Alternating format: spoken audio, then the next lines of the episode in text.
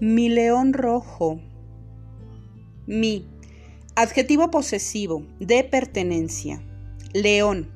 En la simbología hebrea habla de la tribu de Judá y representa a la descendencia de David, por ende, línea cristiana.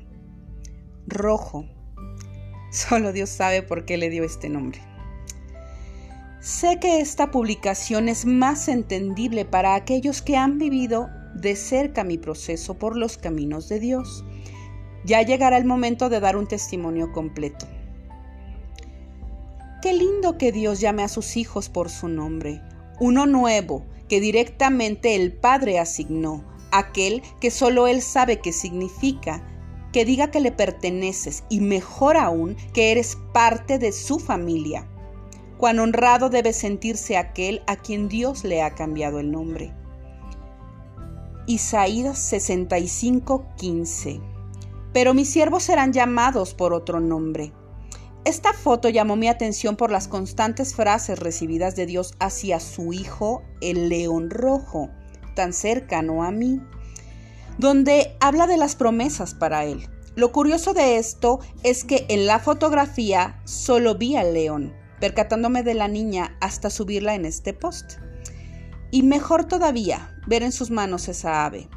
Dios tiene maneras tan peculiares de hablarme. Me sorprendió de cuánto me conoce. Y cómo no, si Él es mi Padre, Él me creó. Tengo la promesa de una hija para quienes saben, pero ciertamente no es posible.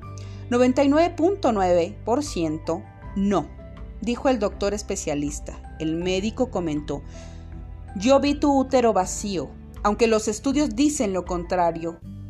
Yo, Liné, en lo personal, pienso que Dios prepara el camino. Sin embargo, Dios tiene formas de restituir en la vida con cosas y personas inesperadas. Siempre creeré en las promesas de Dios para mi vida. En el mundo hay una frase que me gusta, con paciencia y un ganchito.